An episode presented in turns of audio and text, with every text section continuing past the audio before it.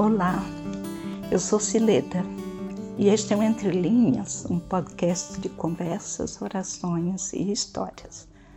Nesse tempo que antecede o Natal, nós estamos refletindo aqui no Entre Linhas sobre alguns eventos que fazem parte dessa história intrigante e maravilhosa registrada na Bíblia pelos evangelistas Mateus e Lucas. Lucas, que era um historiador, começa o seu evangelho contando duas histórias inacreditáveis de gravidez impossível. A de uma idosa estéril, chamada Isabel, e a de uma noiva virgem, chamada Maria. O foco da sua narrativa é Maria, e os dois nascimentos irão convergir para a comprovação de que para Deus nada é impossível. Já no relato de Mateus, o protagonista é José e Maria aparece como coadjuvante. Ela é o foco do problema que se instala na vida de José quando seus planos são subitamente interrompidos e desmantelados por uma gravidez inusitada e inesperada. Lembram de quando a pandemia do Covid irrompeu nas nossas vidas como um furacão avassalador, destruindo os nossos planos e dando uma guinada irreversível no nosso jeito de viver? Pois foi assim com José. Conforme Mateus, o nascimento de Jesus Cristo foi assim. Maria, sua mãe, estava prometida em casamento a José, mas antes que se unissem, achou-se grávida pelo Espírito Santo. Por ser José, seu marido, um homem justo, e não querendo expô-la à desonra pública, pretendia anular o casamento secretamente. Mas depois de ter pensado nisso, apareceu-lhe um anjo do Senhor em sonho e disse: José, filho de Davi, não tema receber Maria como sua esposa, pois o que nela foi gerado procede do Espírito Santo. Ela dará à luz um filho e você deverá dar-lhe o nome de Jesus, porque ele salvará o seu povo dos seus pecados.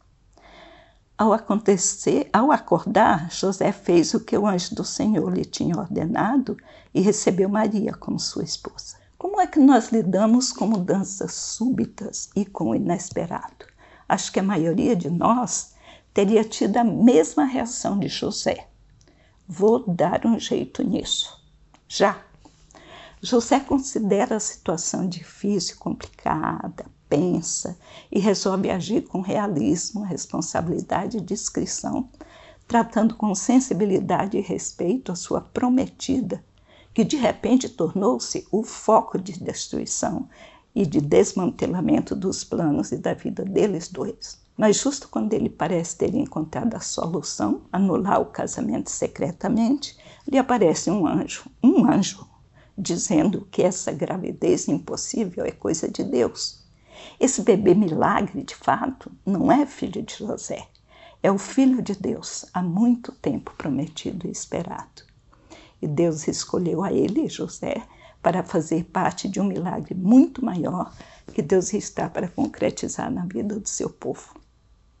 Não se entra na história de Deus fugindo das dificuldades que certamente virão como resultado da interferência divina em nossa vida. Desde aquele dia em que José, mesmo sem entender os caminhos misteriosos de Deus, se dispôs a seguir o caminho da obediência, colocando-se ao lado de Maria, sua vida nunca mais foi a mesma. No caminho da obediência, junto com Maria, ele iria experimentar de fato o que significa Emmanuel, Deus conosco. Faz alguns anos, quando Valdir e eu estivemos na Albânia, no leste europeu, com a visão mundial, nós conhecemos a Najwa, uma brasileira que ainda é jovem adotou aquele país por vocação missionária e morreu lá, já idosa, no ano passado. Um dia ela nos contou sobre uma menina que estava enfrentando sérias dificuldades com sua família e com a igreja por causa de Jesus. Eu fiquei curiosa e fomos juntas visitar a mãe dela. Para nossa surpresa, Maria também estava em casa. Depois de nos saudar alegremente, ela sumiu para o quarto. E a mãe disse que ela devia estar arrumando a mochila para ir embora, como deveria acontecer. Eu aproveitei essa deixa, aliás, curiosa, para me aproximar da adolescente problemática. Disseram que você está noiva, que está apaixonada por Jesus e pelo seu noivo, é verdade? Eu fiquei curiosa para saber como é o noivado na cultura albanesa. Você pode me contar? Ela me disse: Eu sou uma prometida. Segundo os costumes aqui da minha gente, quando uma menina é prometida em casamento, ela tem de morar um ano na casa do noivo para mostrar que ela é uma boa dona de casa, para garantir que ela é fértil e ser aprovada pela sogra. Eu amo meu noivo e ele quer se casar comigo, então eu estou tentando fazer isso. Quando dá, venho aqui ver a minha mãe e vou à igreja dos cristãos, porque gosto de ouvir eles falarem de Jesus descobri que Jesus é o mesmo Isha, o profeta de Deus do Islã. Aí decidi ser seguidora de Jesus. Mas desde que esse Jesus entrou na minha vida, ela virou uma encrenca, um inferno. Minha mãe diz que para ser mulher respeitada na nossa comunidade, eu tenho que seguir os costumes do meu povo. E quando eu vou à igreja, o pastor me diz que agora que sou uma seguidora de Jesus, eu preciso mudar de vida e ser obediente em tudo. E diz que eu não posso continuar na igreja morando com um homem com quem eu não seja casada. Diz que um seguidor de Jesus não pode gerar falatórios nem fazer nada que a Bíblia condene. E agora, o que é que eu faço? Os de Jesus me condenam por eu estar seguindo as tradições do meu povo. Minha mãe me condena por eu estar desobedecendo a ela e desonrando a tradição. Eu estou confusa, eu estou com medo. E se eu for rejeitada e abandonada? E se eu engravidar e for excluída da igreja? Eu não sabia o que dizer e apenas acariciei o braço dela, em silêncio. Então ela se levantou e me puxou para o quintal e cochichou. Posso te contar uma coisa? Uma coisa que eu descobri sozinha no dia do Natal? Foi quando eles contaram que a mãe de Jesus era uma virgem prometida e que o noivo dela queria anular o casamento para as pessoas não pensarem mal dela. Aí eu pedi uma Bíblia e fui ler a história sozinha, escondida da minha mãe. Levei um susto, descobri que a Santa Maria era igualzinha a mim ela engravidou sem querer e ficou apavorada.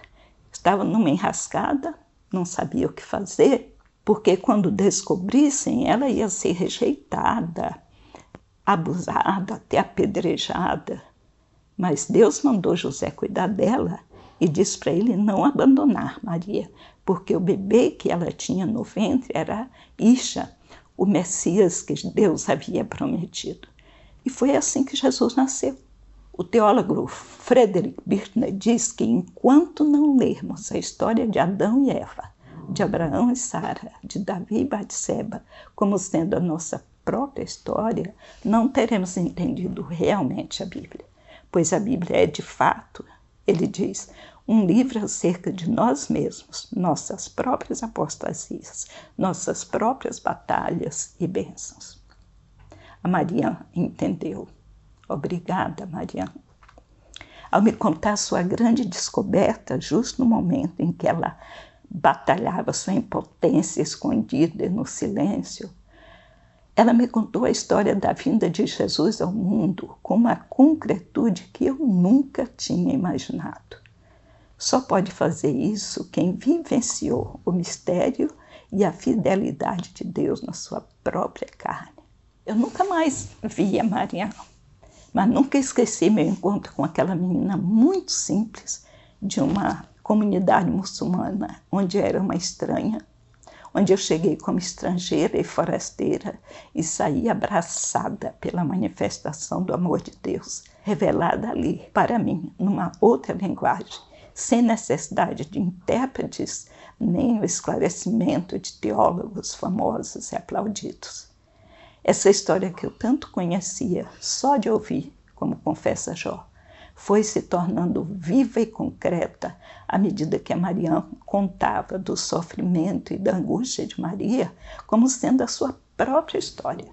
Não era teologia conceitual, não era falar sobre Deus, mas teologia encarnada, vivida, sofrida e experimentada por ela em meio às suas próprias batalhas e bênçãos. Uma história de perplexidade e de dor, mas também de descoberta do cuidado amoroso de Deus, o Deus conosco. Quando nos despedimos, Maria cochichou ao meu ouvido. Eu ainda não sei como vai ser, mas sei que não vou abandonar Jesus, porque ele prometeu que não vai me abandonar, assim como aconteceu com Maria e o bebê. E eu lembrei da pergunta de Maria, a mãe de Jesus, quando foi surpreendida e os seus planos foram confundidos, atrapalhados, subitamente desmantelados pelo anúncio do anjo. Como acontecerá isso se sou virgem? Hoje, ao refletirmos na intervenção inesperada de Deus na vida de José e de Maria, você e eu somos desafiados a aprender com eles e com a menina Mariana, a entregar as nossas perplexidades e desmontes ao Senhor Deus que nos conhece e só por sua misericórdia e bondade nos escolhe para fazermos parte da sua revelação ao mundo que Ele nos capacite a responder confiantemente, como Maria: Sou serva do Senhor, que aconteça comigo conforme a tua palavra. Até o nosso próximo episódio e que Deus o abençoe.